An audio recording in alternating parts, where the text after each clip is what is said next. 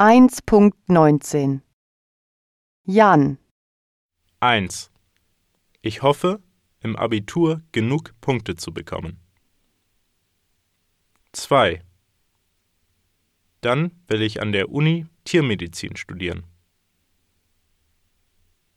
3. Mein Kurs ist in Dublin und leider sind die Unterkünfte dort super teuer.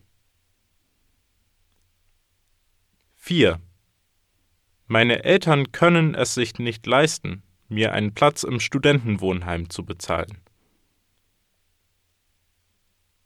5. Deshalb werde ich nach dem Abi jobben, um so viel Geld wie möglich zu verdienen. Maria 1. Ich glaube nicht, dass ich eine hohe Punktzahl bekommen werde. 2. Leider liegt mir das viele Lernen nicht und ich kann mich nicht lange konzentrieren. 3. Am liebsten möchte ich Kunst studieren, da ich total gerne male und zeichne. 4. Ich habe mich um einen Platz an der Kunsthochschule in Dunleary beworben. 5.